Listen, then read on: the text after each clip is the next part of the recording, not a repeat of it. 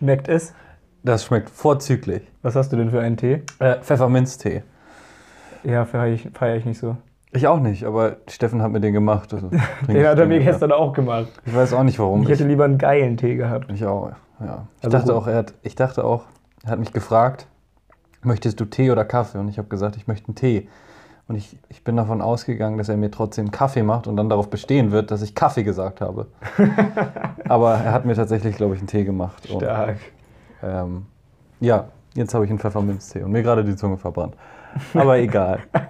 Nur für den Schluck. Aber damit herzlich willkommen zur vierten Ausgabe von 5 gegen 2, dem Fußball-Podcast mit mir, Moritz.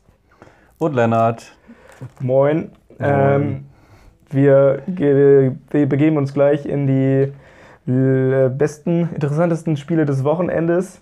ja, Ich war das Wochenende über leider nicht da. ich habe viel gearbeitet über das Wochenende, also Warum arbeitest du auch am Wochenende? tja. Aber wir haben uns natürlich, ich jetzt, äh, meine Uni ist jetzt gestern wieder losgegangen und da habe ich mir schön die ganzen Zusammenfassungen reinziehen können, weil es so ultra langweilig war. Das ist gut. Ich habe den ganzen Tag nur rumgelegen und da die restlichen Zusammenfassungen geguckt. Obwohl ich dieses Wochenende auch ein bisschen was gesehen habe. So ist das nicht. Ja, ein bisschen was. Sonntag und Montag war ja auch noch Fußball. Richtig. Da war ich dann wieder da. Da konnte ich dann auch Fußball gucken. Und ähm, wir haben ein neues, eine neue Möglichkeit, um herauszufinden, welche Liga als nächstes da ist. Nämlich einen virtuellen Würfel. Genau, weil Moritz den richtigen immer in seinem Zimmer vergisst. Nee, im, äh, im Wohnzimmer. Im Wohn das heißt, der Würfel, der wird, der echte Würfel ist ungefähr, naja, Luftlinie 1,50 Meter von uns ja, entfernt. stimmt, stimmt. Aber, Aber- ich hoffe mal, das macht ein Geräusch, wenn ich würfel. Ja, ich hoffe, es würfelt. Hörbar. Nee, macht kein Geräusch. Es ist eine 2. Ähm, siehst du? Ja, zwei ist England. Ich sehe okay. Hey, das. Das steht in deinem Buch. abgeguckt. Ja, wir beginnen mit der Premier League und das passt eigentlich ganz gut, weil ich habe die Ligen aufgeschrieben und dann habe ich bei England einfach gemerkt, wie ultra viele interessante Spiele dieses Wochenende waren. In anderen Ligen war es eher Mangelware, aber in, England, In, in Spanien waren zum Beispiel 3-0-0. das ist so, Aber England war ja, Spanien, das super interessant.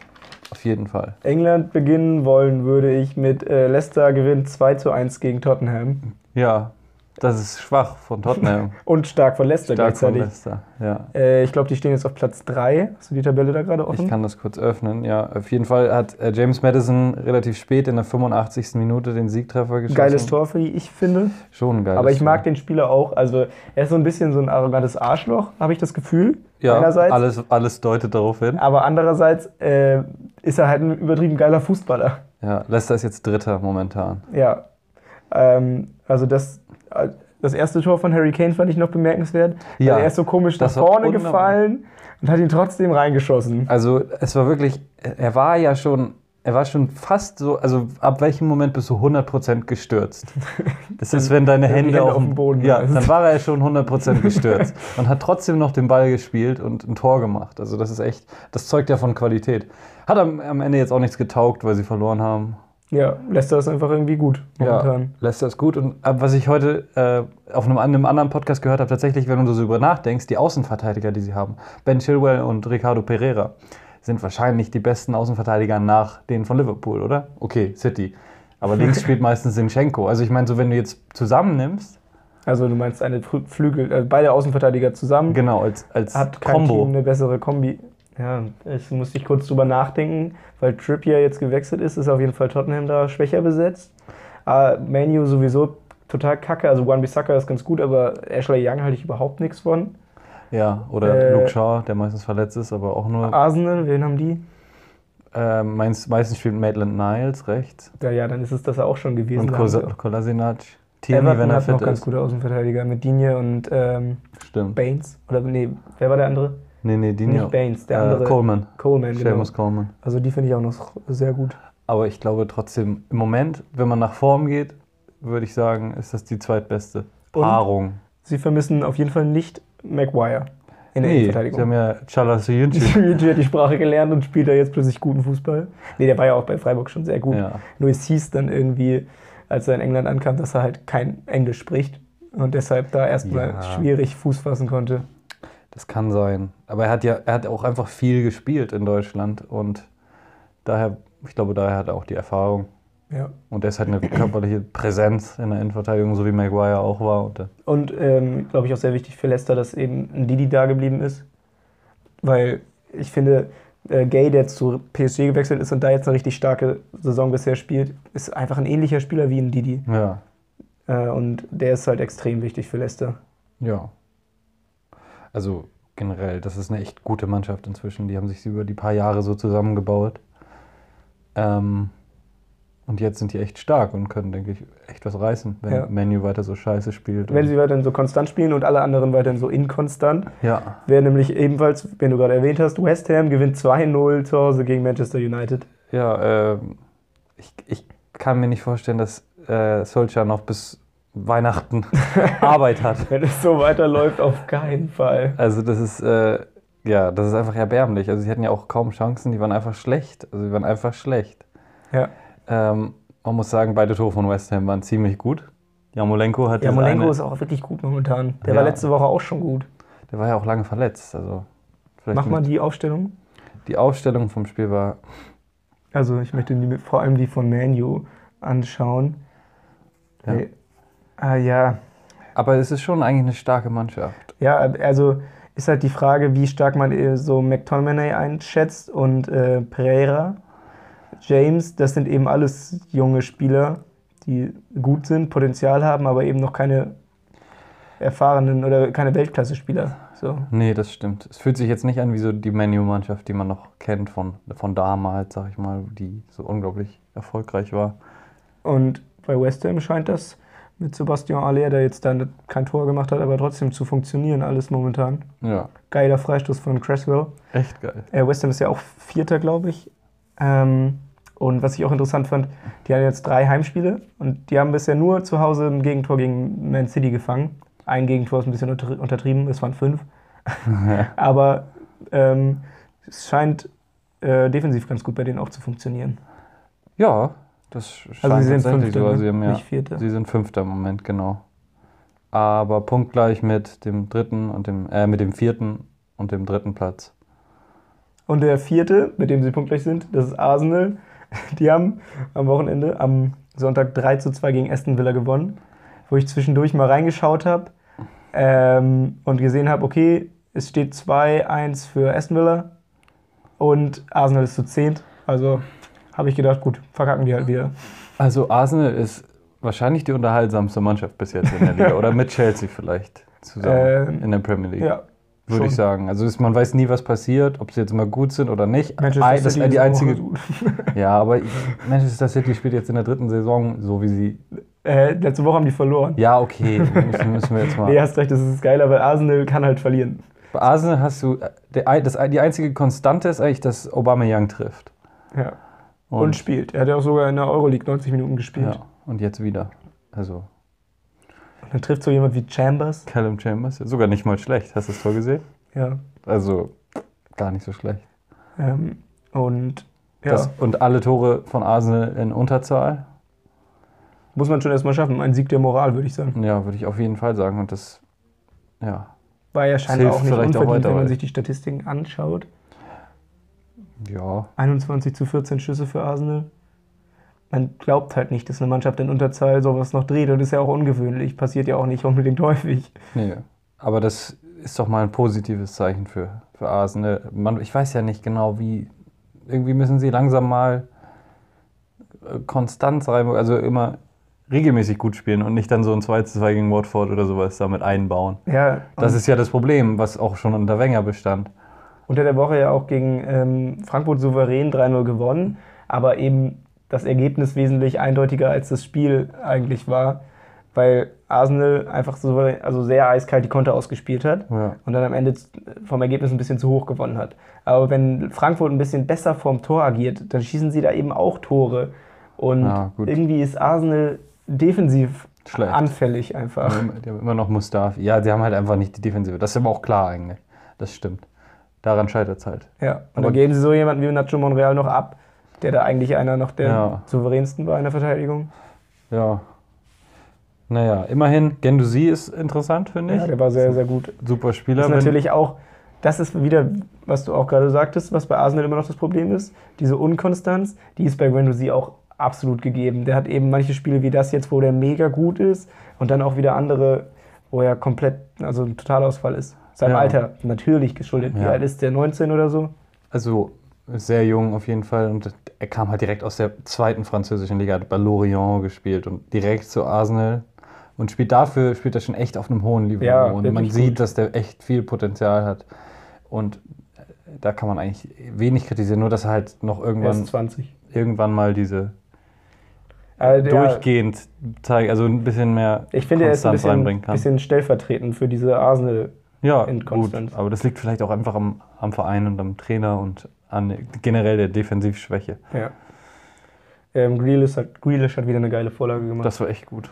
Ähm, kommen wir aber zum nächsten Spiel, was auch noch. Man kann auch Grealish war- immer erkennen anhand der super niedrigen äh, Stutzen. Der hat immer ganz, ganz um den Knöchel. Und unten. immer eine Hosennummer zu klein. ja, das stimmt. Ja, ja. City gewinnt 8-0 gegen Watford. Und da habe ich nach 20 Minuten drauf geguckt, es stand schon 5-0. Das erinnert mich an ein, ein gewisses 7-1. äh, ja, nein, also man hat gesehen, City war ein bisschen besser. Es hat alles irgendwie funktioniert am Anfang. Ja. Alleine die erste Flanke, das war ja nach zwei Minuten oder so von Kevin De Bruyne, die war so krank. Kevin De Bruyne ist so so heftig. unglaublich Und gut. davon hat er noch eine gemacht. Eigentlich, eigentlich muss man doch, sobald Kevin De Bruyne in diesem halbrechts Teil des Feldes ist, dann musst du doch alle deine Spieler darauf schicken. Weil die, ich habe das Gefühl, jede Flanke, die er von da schlägt, kommt gleich, aber kommt immer perfekt, So perfekt. zwischen Tor und Stürmer. Oder zwischen Torwart, sodass der Torwart nicht rauskommen kann. Weil, ne? Ja, es ist halt zwischen, einfach perfekt. zwischen 5 und 11 meistens so. Das ist unglaublich. Und außerdem eben auch mit so viel Zug, dass die Stürmer nicht mehr viel machen müssen, außer einfach den Fuß reinhalten. ja. Und ja. Bernardo das, Silva mit dem Hattrick. das Spiel sollte man sich einfach angeschaut haben. Das ist eine Lehrstunde für Watford. Ähm, und außerdem habe ich noch aufgeschrieben, Chelsea 1 zu 2 gegen Liverpool. Äh, und Liverpool macht weiter mit ihren Siegen, sechster Sieg in Folge, zweite Saison in Folge, in der sie das schaffen in den ersten sechs Spielen. Und äh, diesmal halt in, an der Sta- Stamford Bridge, wo du auch nicht mal eben so gewinnst. Und sie waren nicht die bessere Mannschaft. Nö. Sie Das war auf jeden Fall nicht diese, dieses souveräne Auftreten, was wir von den letzten Spielen gesehen aber haben. gleichzeitig hatte man auch nicht wirklich Angst, dass sie das jetzt nicht gewinnen. Nö. Also, äh, sie haben zwei Tore nach Standards gemacht und dann ein Tor, was von ein sehr, sehr geiles Tor von Kanté gefangen, das du so nicht fangen darfst. Den haben sie einfach nicht angegriffen. Aber ähm, eben auch, dass sie jetzt Tore nach Standards machen. Ich weiß nicht, ob sie das letzte Saison regelmäßig gemacht haben, aber wenn man sowas noch dazu bekommt, zu der sowieso schon überragenden Offensive, ja. dann, dann gewinnst du halt auch so ein Spiel irgendwie, ohne dass du die überragende Mannschaft bist. Eben. Und das ist das, was, das Zeug, was man braucht, um, um die Liga zu gewinnen. Ja, und dann braucht man eben noch das Glück nicht, die so eine Schwächephase zu haben, wie jede Mannschaft irgendwann mal hat. Ja, das Oder dass man. City dann nicht gleich da ist, Ja, was man natürlich fürchten muss. müssen wir fürchten. Es sei denn, äh, die verlieren noch ein paar Mal gegen Aufsteiger. Das wäre schön. Das wäre schön. Ich ähm, lese mal die Ergebnisse vom Wochenende vor In der Premier League. in der Pro Pro Premier League. Southampton 1 zu 3 gegen Bournemouth, Leicester 2 zu 1 gegen Tottenham, Burnley 2 zu 0 gegen Norwich, Everton 0 zu 2 gegen Sheffield United, Man City 8 zu 0 gegen Watford, Newcastle 0-0 gegen Brighton and Hove, Palace 1 zu 1 gegen Wolverhampton, West Ham 2 zu 0 gegen Man U, Arsenal 3 zu 2 gegen Villa und Chelsea 1 zu 2 gegen Liverpool. An dieser Stelle der Saison können wir auch noch mal kurz auf die Tabelle eingehen, die ja jetzt auch schon ein wenig abzeichnet, wie es momentan läuft. Liverpool klar erster mit 18 Punkten, dann kommt City mit 13, dann folgen drei Mannschaften mit 11 Punkten, nämlich Leicester, Arsenal und West Ham. Also in den Top 6 momentan drei Mannschaften, die da nicht reingehören, denn sechster ist Bournemouth mit 10 Punkten. Und Tottenham ist auf 7, Manu ist auf 8, Chelsea ist auf 11. So, und ganz unten kommen dann äh, Aston Villa und Wolverhampton mit 4 Punkten und letzter ist Watford mit 2 Punkten. Ja, Watford hat halt noch nichts gezeigt diese Saison. Zweimal unentschieden gespielt. Einmal 8 zu 0 gegen Manchester City verloren. Aber ja. Und Wolverhampton hat bemerkenswerterweise auch noch nicht gewonnen. Ja, die hatten jetzt auch wieder richtig Glück, dass sie überhaupt noch einen Punkt da mitgenommen Ja. haben. Ich drücke mal wieder den Würfel. Wir gehen in die nächste Liga. Oh, ist es eine 4? Es ist eine 4 und die 4 ist. Die 4 ist England. Äh, wir haben eben bei dem Falschen geguckt. Ach so, also nochmal England. Nee, wir würfeln nochmal. Okay, wir würfeln nochmal. 3. Spanien. 3 ist Spanien. Wir gehen in La Liga. Oh, da gab es das eine oder andere bemerkenswerte Spiel. Es gab auch drei Spiele, die nicht so bemerkenswert waren. Aber Welches fandest du denn am bemerkenswertesten? naja, dass Granada 2 zu 0 gegen Barcelona gewinnt. Ja, geht Das, mir genauso. äh, und Barcelona hat ja nichts gezeigt. Also die einzigen Spieler, die offensiv so ein bisschen was gemacht haben, waren beide Einwechselspieler, Ansu Fati und Lionel Messi. ja. Ähm, ansonsten gab es eigentlich keine Chancen für Barcelona. Und das mit einer Top 11 eigentlich. Also gut, Messi fehlt natürlich immer in dieser Startaufstellung, aber ansonsten stehen da halt fast ausnahmslos Weltklasse-Spieler auf dem Platz. Und bei Granada nicht.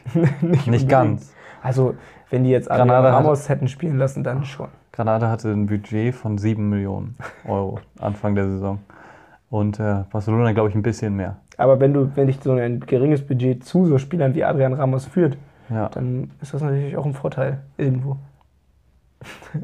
Also, ja, das stimmt. Also, es ist unglaublich. Also, ich, das ist ja Barca kompletter Kollaps bei, bei. Überhaupt keine Torchancen gehabt irgendwie. Also keine komplett ungefährlich die ganze Zeit über gewesen. Das ist, das ist unglaublich. Also, ich. Eigentlich muss Atletico. Gut, die haben jetzt auch nicht gewonnen, aber müsste eigentlich diese Chance nutzen, weil ba sowohl Barca auch als auch Real haben seit langem nicht so schlecht in die Saison gestartet. Real, die jetzt, ähm, die am Sonntag Die haben 1-0 gewonnen gegen, Sevilla. Sevilla. gewonnen haben. Ja, das war das ja das Topspiel, aber es war schon ziemlich langweilig, wie ich fand. Benzema mit seinem fünften Treffer im fünften Spiel. Souverän haben sie letztendlich gewonnen. Und äh, ich wollte noch zu Granada sagen, die sind jetzt Dritter. Die sind Dritter, ja. Aber auch verdient tatsächlich. Die haben bis jetzt immer gut gespielt. Aber ja, genau. Also das fand ich, das ist das, das Spiel, was mir so in Und Erinnerung geblieben Weißt ist. du denn, wer jetzt Erster ist in der Liga? Athletic Bilbao natürlich. Richtig, die haben 2-0 gewonnen. Und ich glaube, Dritter ist ähm, San Sebastian. Nein, das ist Granada, das habe ich doch gerade Ach so, gesagt. dann ist San, San Sebastian Vierter. Vierter. Okay. Es geht nur darum, dass die baskischen Mannschaften ja scheinbar richtig, au- naja gut, eigentlich nur Athletic Bilbao und Real Sociedad. Aber Athletic Bilbao ist halt echt souverän, defensiv solide und die werden natürlich nicht auf dem ersten Platz bleiben. Das ist sehr unrealistisch, aber haben bis jetzt noch nicht verloren. Deren Tordifferenz ist 6 zu 1. Das ist stark. Also Das ist echt stark. Also ein wenig, Tor erst gefangen. ja, aber auch wenig Tore, muss man sagen. Also Ja. man kann auch mehr als sechs Tore in fünf Spielen schießen. Ja, aber wie viel hat der Atletico geschossen? Fünf. Ja, aber Atletico ist ja auch nur Sechster. Richtig. Und ein interessantes Spiel war noch ähm, Getafe gegen Mallorca. Ähm, Getafe ist 3-0 in Führung gegangen. Wobei man das 3-0 nochmal herausheben sollte, wie schlecht Mallorca da verteidigt. Also wenn sie, da war so eine, da war eine, schon eine große Chance, eine Standard oder so. Und der Ball landet irgendwie wieder bei einem Getafe-Spieler. Ja. Und dann haben sie da irgendwie für fünf Sekunden den Ball im Strafraum und schießen ihn dann noch rein. Und so wie das verteidigt war, darfst du einfach nicht in der ersten Liga verteidigen. Äh, und wenn Mallorca das so weitermachen sollte, dann ähm, wird es ein bisschen kritisch für die, glaube ich. Mhm. Aber sie sind nochmal wieder zurückgekommen, haben den Anschlusstreffer sogar gemacht, 2 zu 2. Tore, zwei Tore von Ante Budimir, Genau. Und das zweite, nee, das Ex- erste vorgelegt Ex- von Kubo. Ex-FC St. Pauli, Ante, Bud Ante Budimir. Ja, Kubo, ausgeliehen Kubo von, Real Madrid. ähm, chinesisches Talent, Nee, Japanisch. japanisches Talent. Ja. Ähm, aber dann hat Getafe noch Takefusa. das 4-2 gemacht und damit das Ding entschieden. Es war ja ich war auch verdient und ich, ich habe, als ich das gesehen habe, dachte ich, das ist ja, also das scheint ja richtig interessant. Also ich glaube, ich würde gerne mal in dieses Stadion von Getafe, ich glaube, das ist das Kolosseum Alfonso Perez. Das sieht einfach, es sieht einfach super unterhaltsam aus. Also der Fußball, den die spielen, ist ja sowieso gut. Die sind echt stark und können eigentlich gegen jede Mannschaft gewinnen. Und ja, Außer gegen Bilbao. Es ist, ja, außer gegen Bilbao natürlich. Weil Aber, aber es sieht einfach echt cool aus da in Retafe im Stadion. Und ey, alleine die Stürmer, die sie haben, die sind alle über 30 und schießen alle regelmäßig Tore. Das ist so geil. Es ist echt, echt, glaube ich, im Moment, wenn man mal, wenn man mal zufällig in Madrid ist oder und dann kann man mal kurz nach Retafe und da sich dann Spiel angucken, wenn das geht, weil ich glaube, das ist, lohnt ist das sich in der echt. Nähe oder Das ist, ist in das der Nähe. in Madrid? Madrid ist ja eh eine Fußballstadt ohne. Das ist gehört, ist so ein Vorort. Okay, So wie Leganés oder so. okay. Aber das war es, was ich interessant fand in La Liga. Ich möchte nochmal betonen, dass äh, auch wenn ich eher für Athletic Bilbao bin, Real Sociedad echt gut spielt im Moment. Die haben eine Ja. richtig geile Mannschaft. Die haben jetzt auch Nacho Monreal, haben wir eben schon erwähnt. Und äh, sie haben Alexander Isak von Dortmund und Der hat ein gutes wie Tor geschossen. letzte Woche schon erwähnt, Martin Oedegaard, der jetzt äh, gut aufspielt. Isak hat ein Tor gemacht zum 3 zu 1 gegen Espanyol jetzt. Und da habe ich mir auch wieder gedacht, den hat Dortmund irgendwie einfach vergessen quasi. Ich habe es nicht verstanden, wieso sie es nicht geschafft haben, diesen Spieler einzubinden, weil man jetzt äh, auch letzte Saison in, in, den, in den Niederlanden schon gesehen hat, dass er richtig großes Potenzial hat. ja. Und sie haben ihn ja auch aus Gründen gekauft. Sie müssen das ja auch schon gesehen haben, dass er dieses Potenzial hat. Der, überall hat er das komplett, ich sag mal, bewiesen, außer bei Dortmund, weil er da nie die Chance bekommen hatte. Also ich glaube, Da wurde er immer nur so 85. Minute in Euroleague eingewechselt oder so, wenn sie noch unbedingt ein Tor brauchten. Und dann hat er es nicht gemacht. Ja, wow, er spielt ja auch nie. ja, das ist, ich verstehe das auch nicht, wie. Vor allem können sie es ja normalerweise.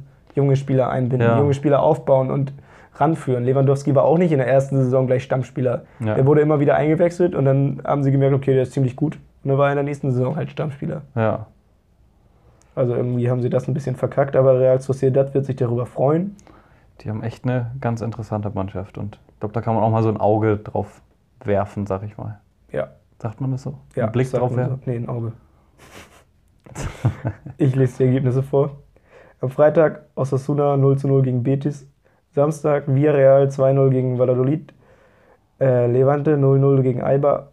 Atletico Madrid 0 zu 0 gegen Vigo. Granada 2 zu 0 gegen Barcelona.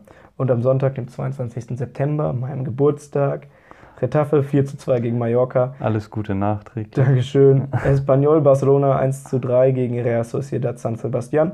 Valencia 1 zu 1 gegen Leganés. Bilbao 2-0 gegen Alaves und Sevilla 0 zu 1 gegen Real Madrid.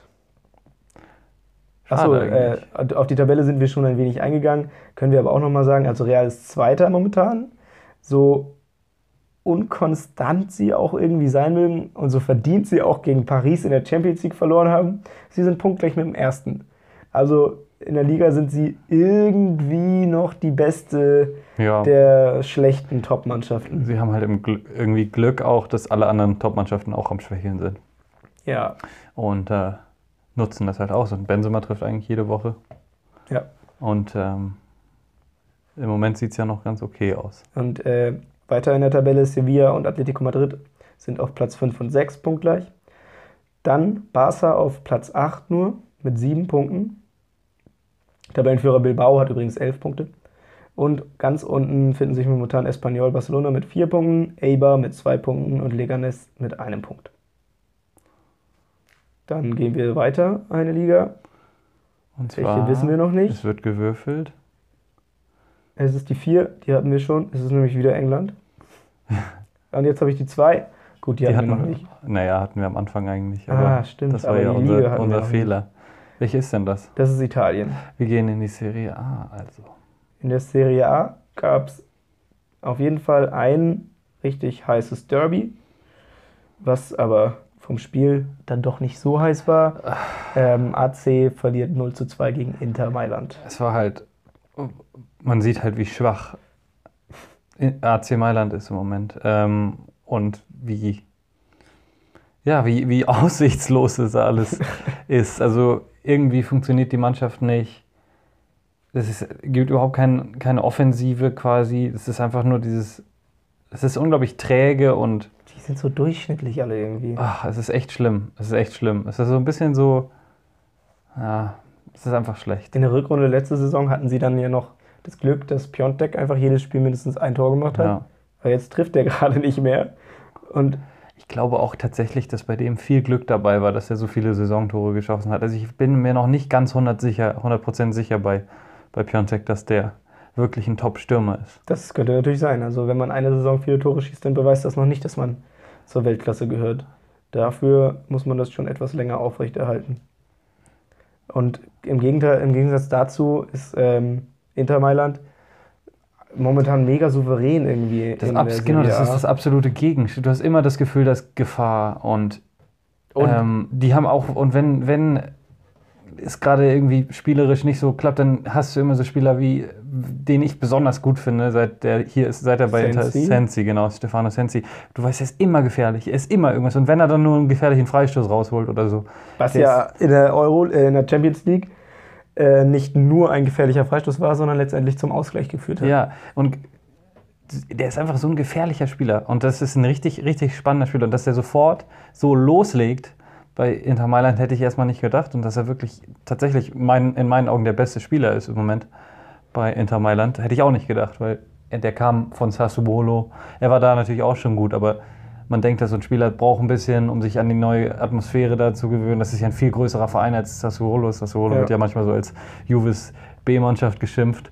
Ähm, es ist ja eine ganz andere Atmosphäre, aber trotzdem, direkt legt er los und ist gefährlicher als je zuvor. Und passt scheinbar auch ganz gut zu dem, was Conte momentan möchte. Ja. Brozovic spielt ähm, im 3-5-2-System den Sechser und auch bisher eine richtig starke Saison. Hat das Kommt erste Tor geschossen. Scheinbar jetzt. auch entgegen alles irgendwie. Äh, und die sind einfach sehr ausgeglichen.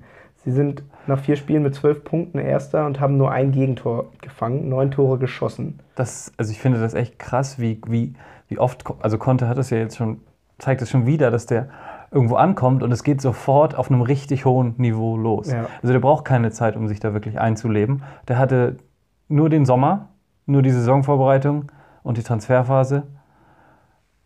Und trotzdem spielen die jetzt schon auf höchstem Niveau und sind ernsthafte Kandidaten für, für den Titel. Und er macht ja auch im- immer irgendwie das Gleiche. Er Ja. stellt auf eine Dreierkette um.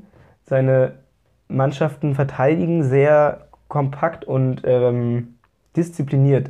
Ja. Also ich habe gelesen, dass ihm vor allem die Raumaufteilung extrem wichtig ist.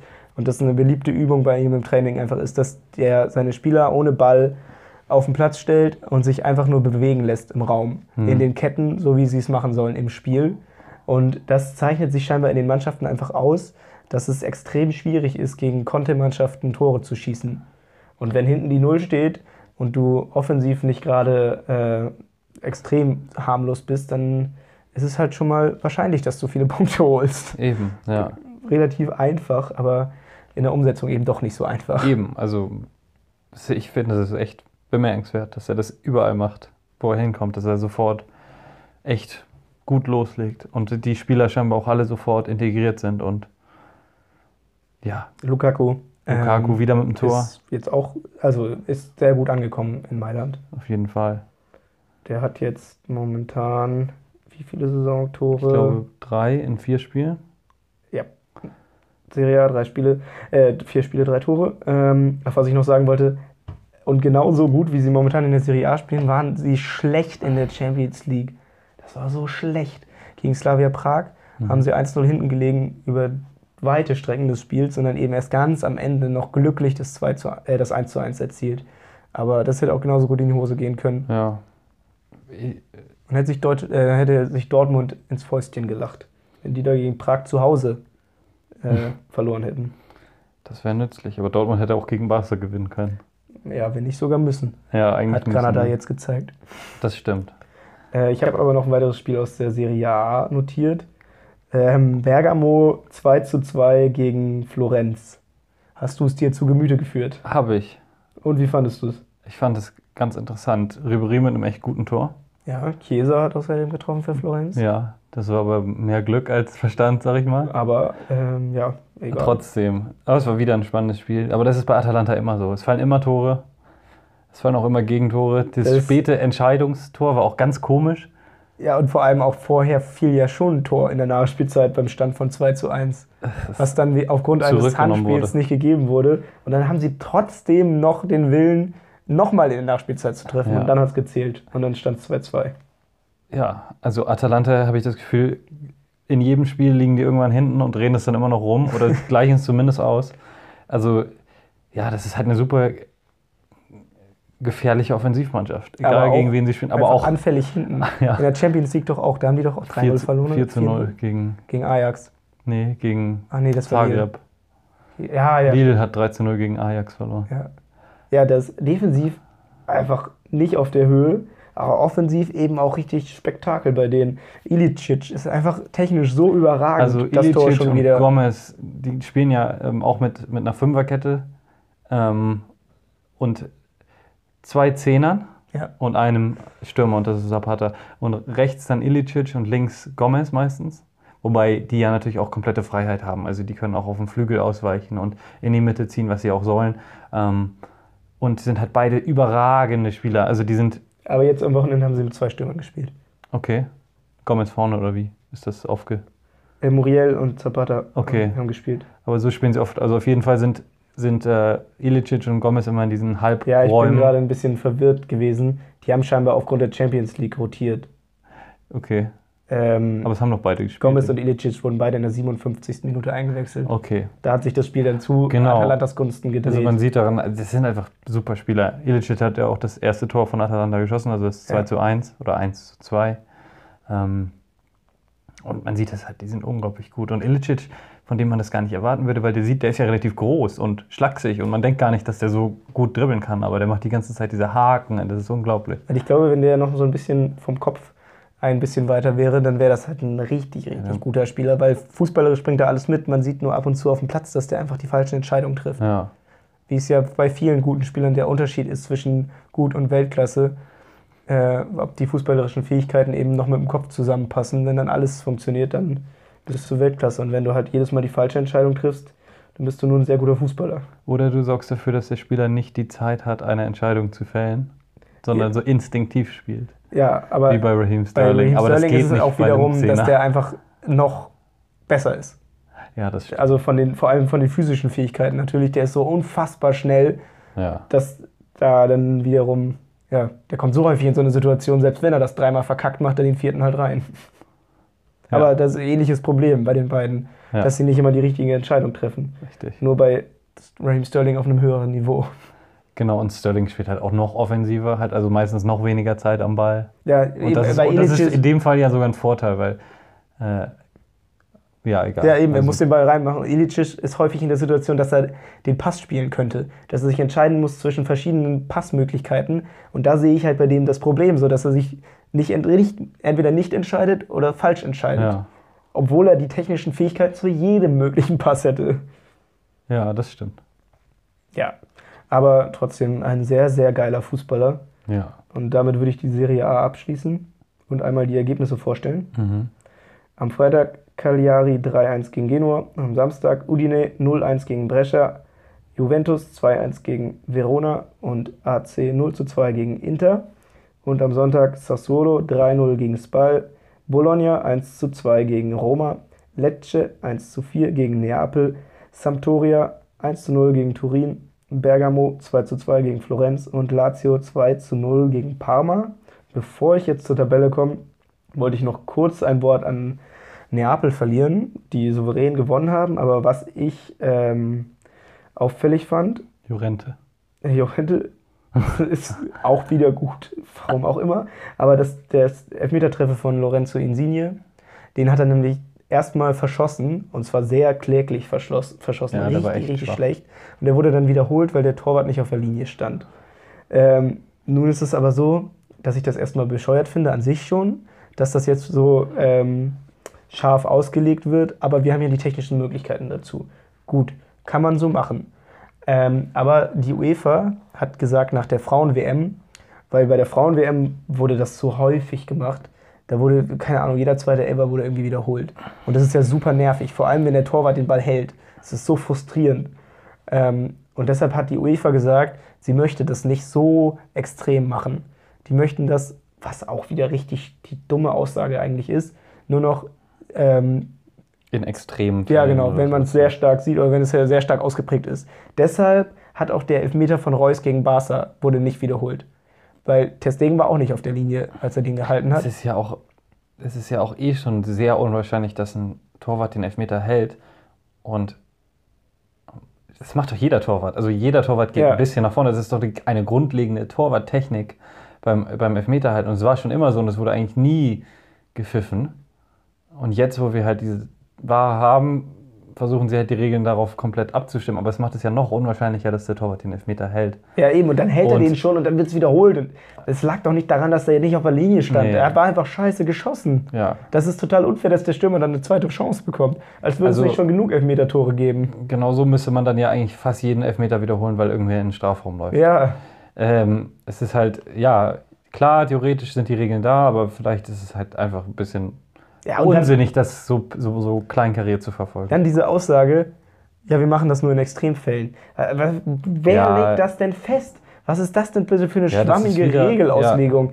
Total bescheuert. Entweder macht man es oder man macht es nicht. Und wenn man es macht, dann finde ich es okay, dass es wiederholt wird. Dann sagt man halt, Torhüter, ihr wisst das. Ihr dürft die Linie nicht verlassen. Dann stellt Ja. euch halt dahinter, wenn ihr unbedingt diesen Schritt nach vorne machen müsst. Aber diese komische, weiß ich nicht, das verstehe ich nicht.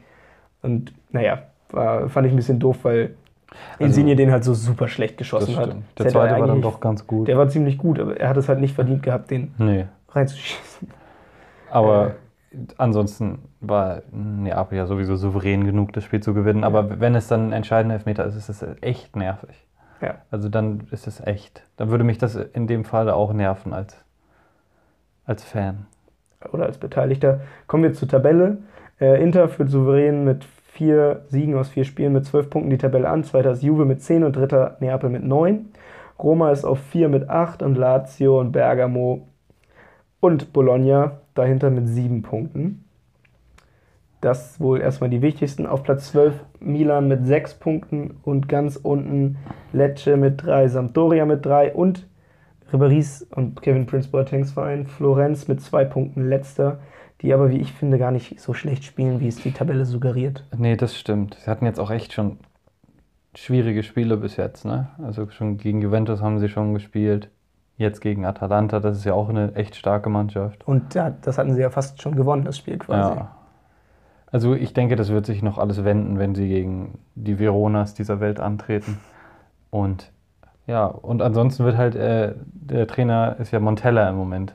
Vincenzo Montella. Mortadella meinst du? Ja, Vincenzo Mortadella. Und ich weiß es nicht, der hat bis jetzt nicht viel gezeigt. Also der war ja damals bei AC Mailand, als sie das alles, dieses große neue Investment reinkam Mhm. und sie die ganzen Spieler gekauft haben, André Gomez, bla bla bla. Äh, André Silva heißt der. Ähm, hat es ja auch nicht wirklich funktioniert, wurde entlassen, ist in der gleichen Saison noch zu Sevilla gegangen, wurde da auch noch entlassen, weil er da auch wieder schlecht war. Und jetzt ist er bei äh, Florenz und äh, ich weiß nicht, vielleicht ist er einfach kein guter Trainer. Werden wir sehen. Keine also ja, jetzt die letzten beiden Ergebnisse muss man ja nicht so scharf verurteilen. Ein Punkt gegen Das Juve stimmt. und ein Punkt gegen Atalanta, der auch noch sehr unglücklich war, sind jetzt nicht so schlecht. Ja, Äh, Ribéry ist gut in Form. ja. Die werden wahrscheinlich noch ihre Punkte holen. Ja, und wenn nicht, also ich glaube nicht, dass sie ernsthaft die Sorgen weg. machen müssen, abzusteigen oder sowas, aber trotzdem ist es natürlich, da denkst du so, na, das ist so eine junge Mannschaft und eigentlich haben die eine echt gute Mannschaft auch. Mhm. Also mit, mit diesen Veteranen und diesen jungen Spielern zusammen, das müsste doch eigentlich funktionieren, aber bis jetzt geht es noch nicht auf. Aber wir werden es ja sehen. Wir werden sehen. okay, ich werde den Würfel würfeln. Wir würfeln jetzt. Wir haben nur noch zwei Ligen übrig. Es ist die 6. Du darfst dir Haben wir eine noch, aussuchen. wir haben noch eine Liga aus. Ach nee. Ah, ähm, Frankreich oder Deutschland?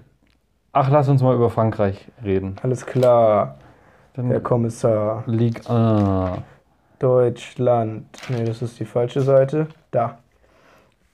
Am Sonntag hat Frankfurt 2 zu 2 gegen Borussia Dortmund gespielt. Ja, ähm, also ich glaube, man kann. Ich dachte, wir wollten über Frankreich reden. Ach, du hast Frankreich gesagt? Wir können auch Dann machen wir jetzt erstmal Deutschland. dann machen wir erstmal Bundesliga. Ich wollte eigentlich Bundesliga zuletzt, weil ich fand die Bundesliga dieses Wochenende am interessantesten. Dann machen wir zuerst Frankreich. Dann machen wir doch jetzt Frankreich. Alles also Dortmund hat eigentlich noch gar nicht gespielt, das war ein Gehirngespinst. Ihr wisst noch gar nicht, wie das Spiel ausgegangen ist. Richtig. Wir machen mit Frankreich weiter. Und dort hat Angers 4 zu 1 gegen Saint-Etienne gewonnen. Das war ein gutes Spiel.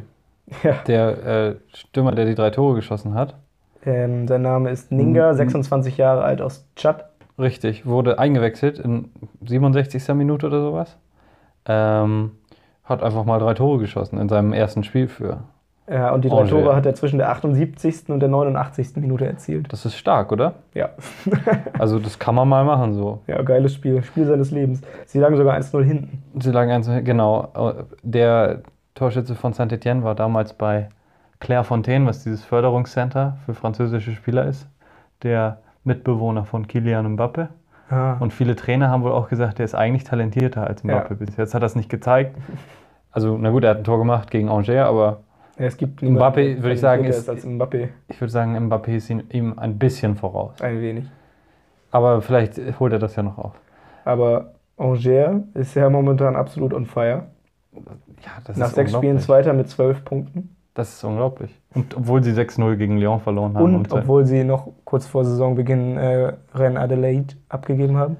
das ist halt, das ist halt auch deren, deren ähm, System, wie der Verein funktioniert, ist, dass du irgendwelche Spieler kaufst, irgendwelche günstigen Spieler kaufst und die dann entwickelst und für sehr viel Geld weiterverkaufst. Ja. Und das ist, man merkt halt, es funktioniert. Also das garantiert natürlich nicht, dass sie immer äh, in der ersten Liga bleiben, aber bis jetzt klappt es natürlich ganz gut. Und man sieht es halt echt, also das funktioniert ganz gut. Jetzt haben sie zum Beispiel diesen Pereira Lage, den haben sie auch Anfang der Saison gekauft aus der zweiten Liga und der spielt auch unglaublich gut. Die Nummer 27 ist das, ein portugiesischer Flügelspieler. Kann man sich auch mal merken. Ähm, und man sieht es halt einfach, oder Ninga, der war bei Caen und hat da nicht viel gemacht. Und trotzdem, ähm, jetzt schießt er drei Tore in seinem ersten Spiel. Also gut, ob das jetzt sich auf die ganze Saison so, Ja, sie sind schon momentan äh, vom Glück geküsst. ja, aber trotzdem, ey, man sieht es, das geht immer wieder auf. Das ist echt ein, echt ein interessanter Verein und äh, die Saison auch echt gut. Ja, und ich finde im Gegensatz dazu, Saint-Etienne ist diese Saison echt schlecht bisher. Die sind 17. mit 5 Punkten nach sechs Spielen, Ja. obwohl die gar nicht so schlecht sind. Ich glaube auch, dass die jetzt gegen Angers nicht so schlecht waren, wenn es eben bis zur 78. Minute auch noch 1-1 stand.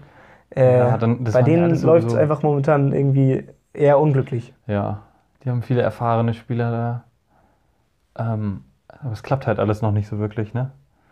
Und ähm, wir müssen mal sehen, Also ob ich da noch was. Ich kann mir nicht vorstellen, dass die absteigen 2-2 oder gesehen sowas. wurde. Nee, ich da glaube ich, äh, sind die noch sehr weit von entfernt. Also bei dem 2-2 letzte Woche habe ich halt gesehen, dass sie wirklich gut sind eigentlich.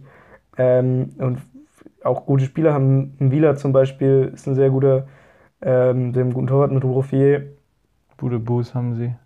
Und irgendwie haben sie einfach die momentan überhaupt keine Ergebnisse. Nee, Nicht die Ergebnisse, die sie haben könnten, glaube ich. nee. Also sechs Spiele, ein Sieg nur, zweimal unentschieden, dreimal verloren. Ja. 17. Platz, ja. Gut, aber ähm, eine andere Mannschaft, bei der es gerade wenig positiv läuft, ist Lyon. Wir haben 0-1 zu Hause gegen PSG verloren. Ja, die, also was am Anfang so wunderbar aussah, dieser Saisonstart, ähm, sieht jetzt schon ganz schön beschissen aus. ähm, ich weiß gar nicht, ob Silvino der Trainer bleiben kann, ob das, weil bis jetzt hat er nicht gezeigt, dass er das irgendwie Nee. drauf hat. Also dieses erste Spiel oder die ersten beiden Spiele waren ja souveräne Siege, aber seitdem haben Ja, sie halt nicht Spiele. mehr gewonnen, haben zweimal unentschieden und zweimal verloren. Also das ist einfach nicht die, also das, der Gedanke, dass sie noch um den Titel spielen, ist jetzt schon mal ganz weg. Ja, Also das ist, dafür sind sie einfach nicht gut genug. Also das kriegen sie nicht hin. auch in der Champions League nur 1-1 gegen Zenit. Ja, sowas. Also die sind einfach, sie haben jetzt zwölf Tore momentan in der Liga. Das würde erstmal täuschen und man denkt sich, oh oh. Aber das ist, weil sie ein Spiel 6-0 einmal haben sie ja haben. sechs geschossen. Und ansonsten waren die jetzt gegen PSG auch so harmlos einfach. Ja, PSG hat natürlich die ganze Zeit gedrückt, hatte sehr, sehr viel Ballbesitz und hat versucht, das Spiel zu dominieren, hatten aber nicht wirklich Torchancen. Also das muss man dann Lyon auch zugutehalten. Defensiv hat das ganz okay funktioniert so. Ähm, da waren jetzt nicht, die standen jetzt nicht unter Dauerbeschuss von PSG. Nee. Aber die Konter waren so harmlos. Das war immer nur Ball schnell nach vorne auf Dembele oder Depay oder Kone irgendwie schicken, einen der drei meistens, und dann ab geht's. Viel Spaß euch. Und niemand kommt nach und die drei spielen dann auch noch einen schlampigen Pass irgendwie, weil PSG hat schon relativ viel Platz gelassen zum Kontern. Ja. Aber sie haben das überhaupt nicht genutzt. Also gar nicht. Ja, also man hat es, die waren halt so stumpf. Die hatten ja gar keine Torchancen, gar keine richtigen Chancen, oder? Also, ich weiß nicht die Statistik, ob die einen Torschuss hatten. Ja, es sind jetzt in Torschussstatistik laut Kicker 21 zu 12 für Paris. Okay. Also Lyon ist schon mal vorne aufgetaucht, eben wegen dieser Offenheit von Paris, aber nicht, nicht sonderlich gefährlich. Nee. Und nicht so gefährlich, wie es hätte sein können. Und, Auch aufgrund des Spielermaterials, was sie auf dem Platz stehen hatten. ja. Und PSG hat mal wieder, oder Neymar hat mal wieder auf dem letzten Drücker das Siegtor gemacht. und PSG wieder hat einfach Neymar, ne? Wieder ein unglaubliches Tor. Ja. Also das ist, ich fand das, also das letzte das war natürlich so ein lächerlich absurder Fall- Fallrückzieher. Aber ich glaube, das fand ich heute, also das von diesem Spieltag war fast noch besser. Also dieses, wie er, das sich dadurch, da hat er überhaupt keinen Platz. Das ist wie in einer Telefonzelle. Und dann schießt er einfach Und dann so mit links aus der Drehung. perfekt in, unten rechts in den Winkel. Ja, Ja, und bei mir war es ähm, super beschissen. Ich war nämlich, ich habe das live geguckt und ich war währenddessen am Handy Ja. und dann habe ich vom Kicker die Mitteilung bekommen, 1-0 Neymar, 88. Minute. Und eine Minute später ist es dann bei mir auch gefallen, das Tor. ja, das ist ja. Das war so kacke. Eigentlich darf hat die ganze Zeit nachgeladen, das war so scheiße. Ähm, ja, das ist ein bisschen blöd. Das haben wir auch während der WM bemerkt, wenn mehrere Spiele gleichzeitig waren. Ja. Wurde es im Fernsehen zuerst preisgegeben, bevor man das live sehen konnte auf dem Laptop. Aber na gut. Ja, also PSG marschiert weiß weiter in der Liga. Ähm, Sind jetzt wieder Erster und ich glaube, der Titel ist eindeutig deren quasi. Also wenn sie nicht wirklich richtig scheiße bauen.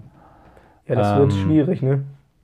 Rennes und Lille sind die anderen beiden, die haben gegeneinander gespielt. Das Spiel war langweilig, es gab ein 1 zu 1. Ähm, ich fand noch ein anderes Spiel ganz interessant tatsächlich, ähm, weil einfach alle Tore, die gefallen sind, schön war. Ähm, und zwar Nice gegen Dijon. Ja.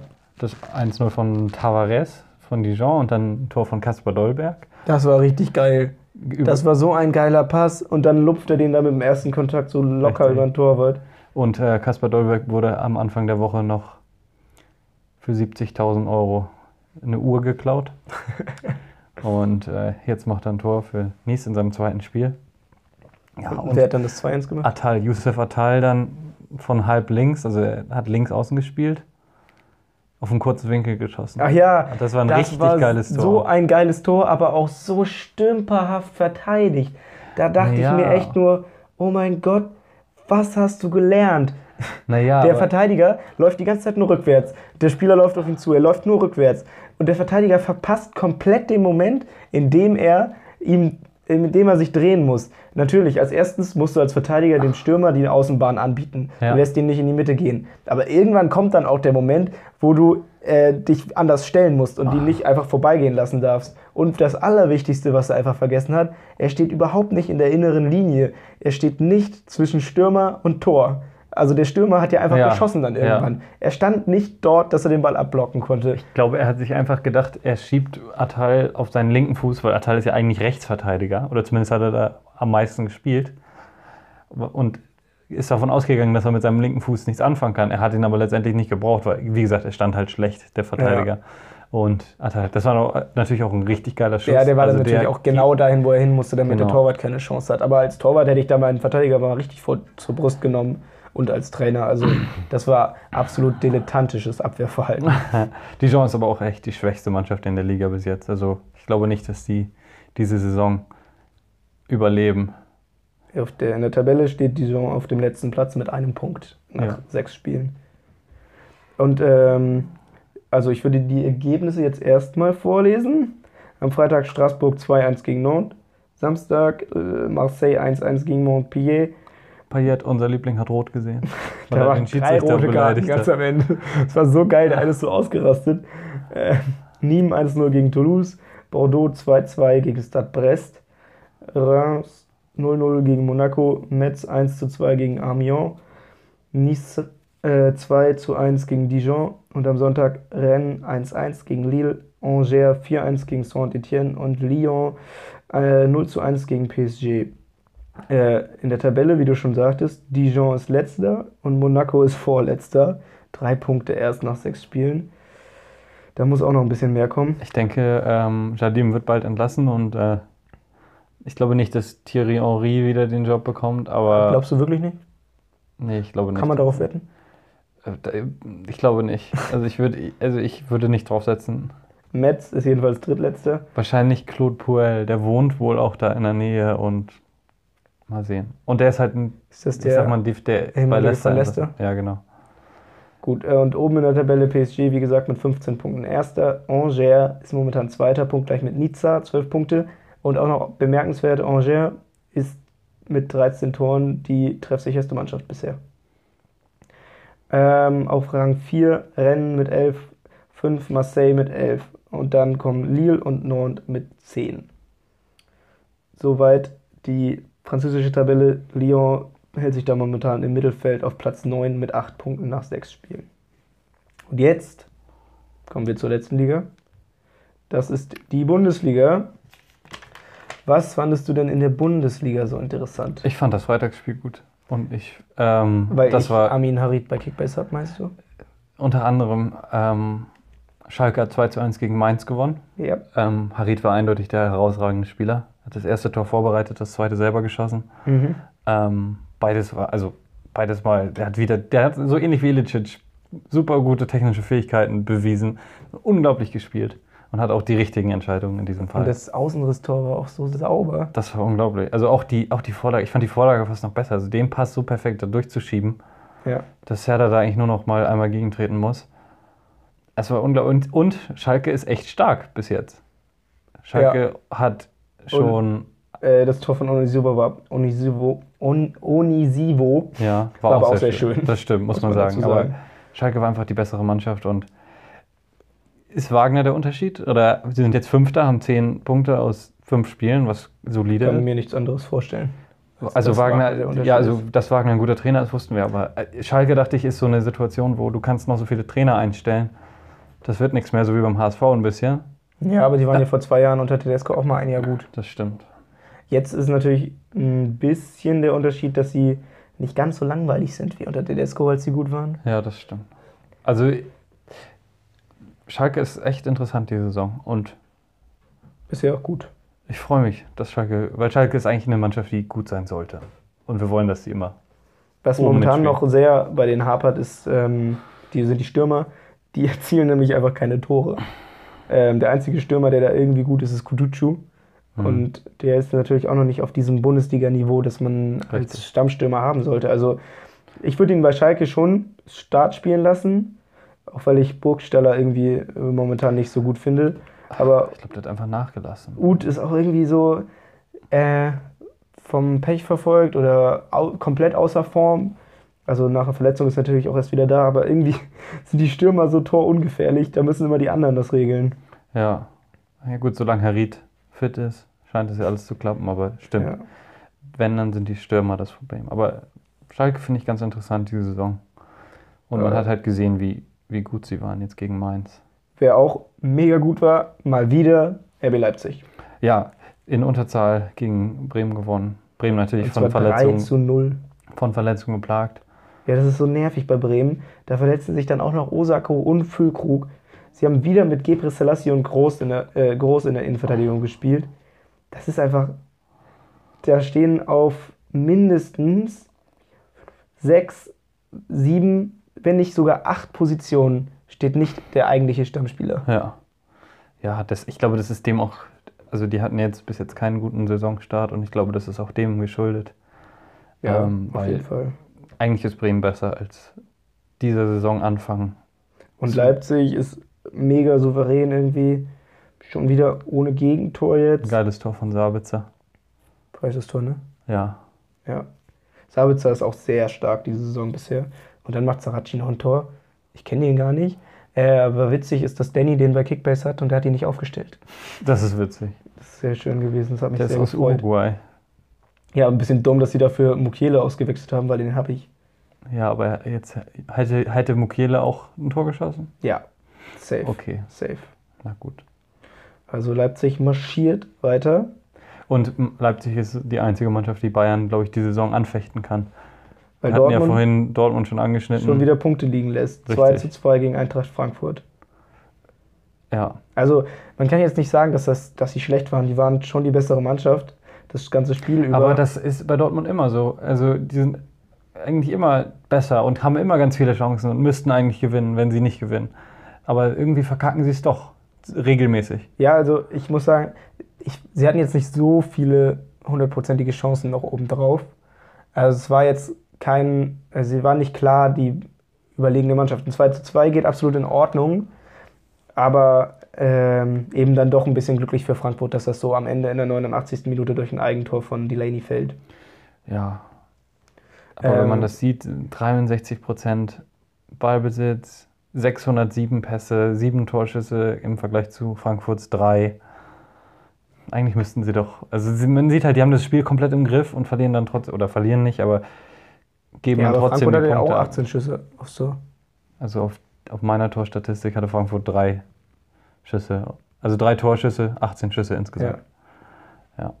Ja, also ähm, auf jeden Fall zwei Gegentore sind zu viel für Dortmund, um dann eben.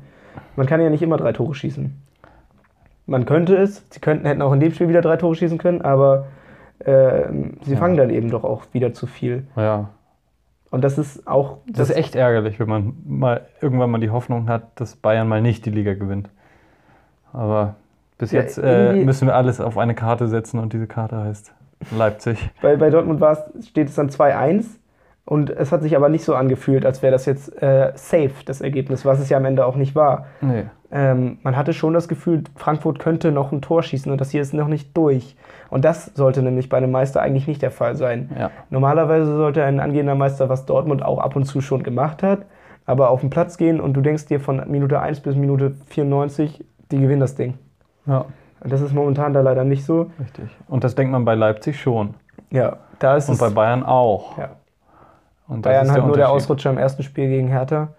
Aber ansonsten schon auch sehr souverän. Ja. André Silva hat sein erstes Saisontor geschossen gegen Dortmund. Ein sehr schönes Tor, wie ich finde. Ja, war echt schön. Gut rausgespielt.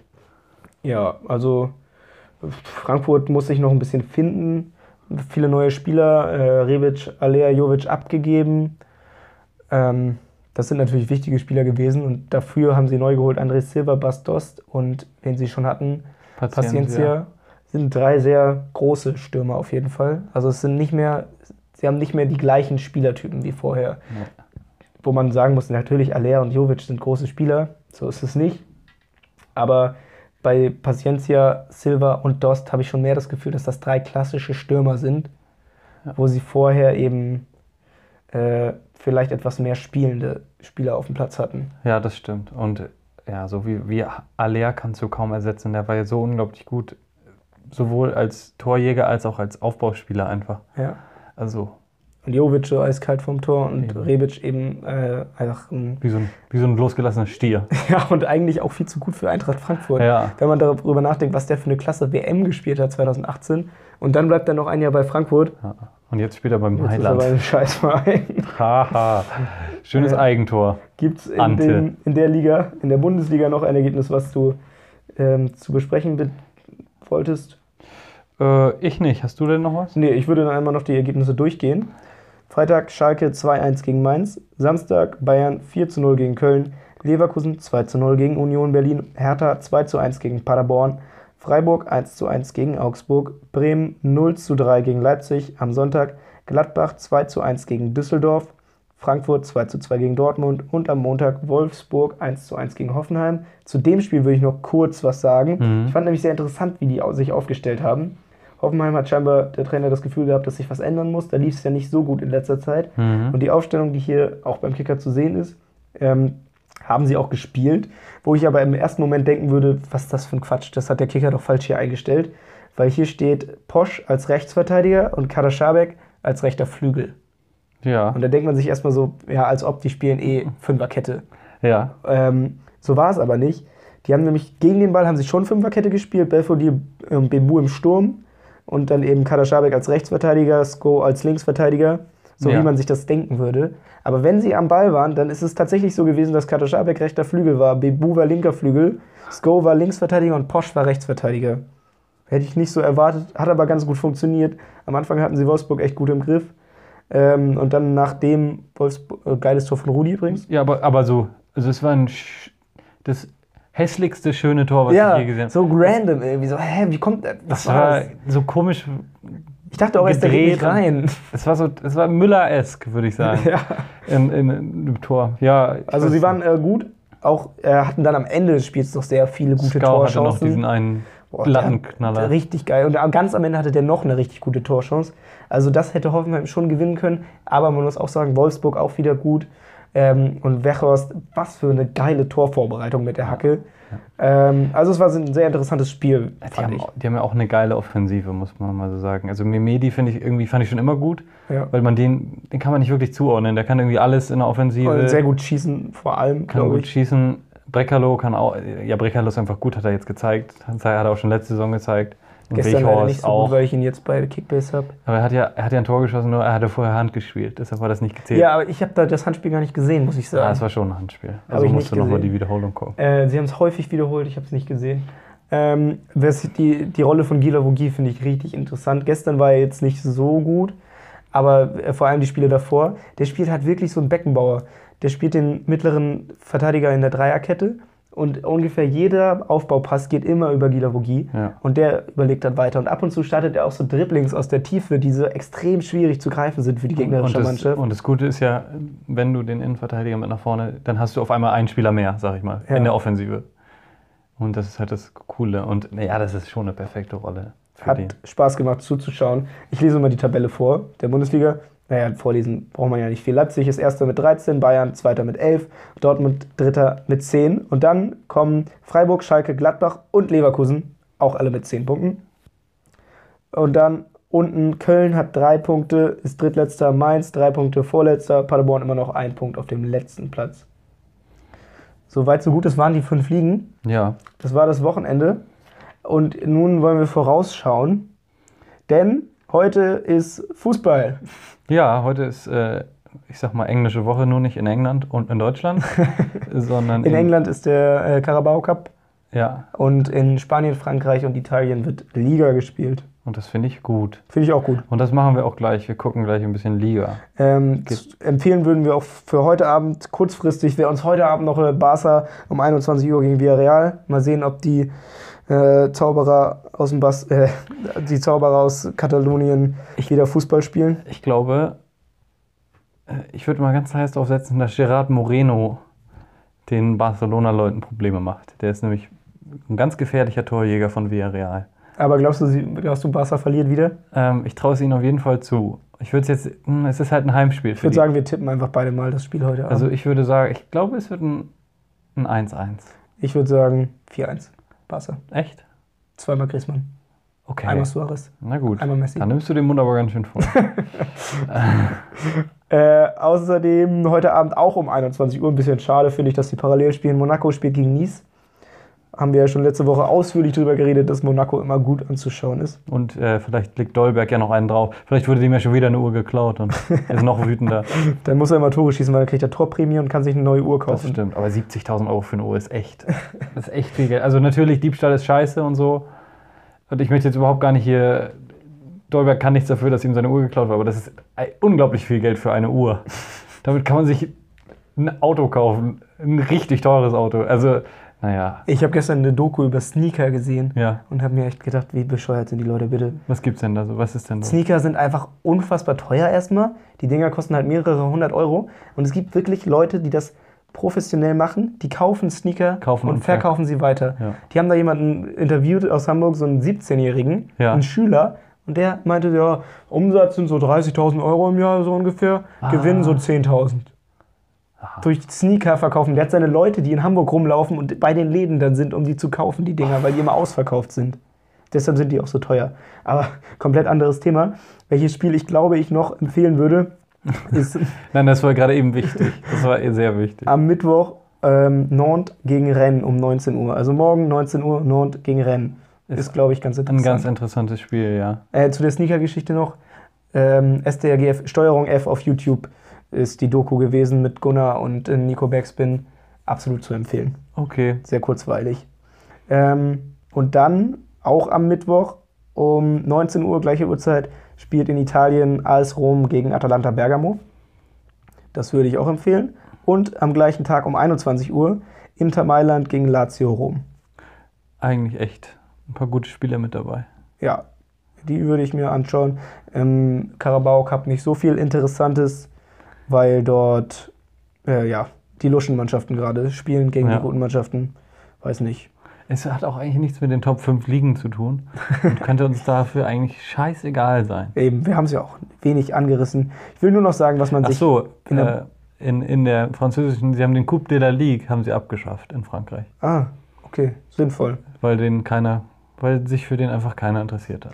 Also in der Bundesliga dann aber nächsten, nächstes Wochenende bitte anschauen. Leipzig 15.30 gegen Schalke und 18.30 Dortmund gegen Bremen. Bremen zwar momentan nicht in der Erfolgsspur, aber wenn man sich an das Pokal-Halbfinale, äh, nee, Viertelfinale des letzten Jahres erinnert, dann weiß man, dass das ein gutes Spiel werden könnte. Ja. So viel zum Fußball diese Woche. Das war's. Das war eine schöne Folge. Vielen Dank. Ja, fand ich auch. Jetzt gucken wir Fußball. Yes. nice. Ich muss erstmal was essen. Ich habe Hunger. Okay. Haut rein. Tschüss. Macht's euch gut. Guckt die Spiele, die wir angesagt haben. Ciao. Ciao.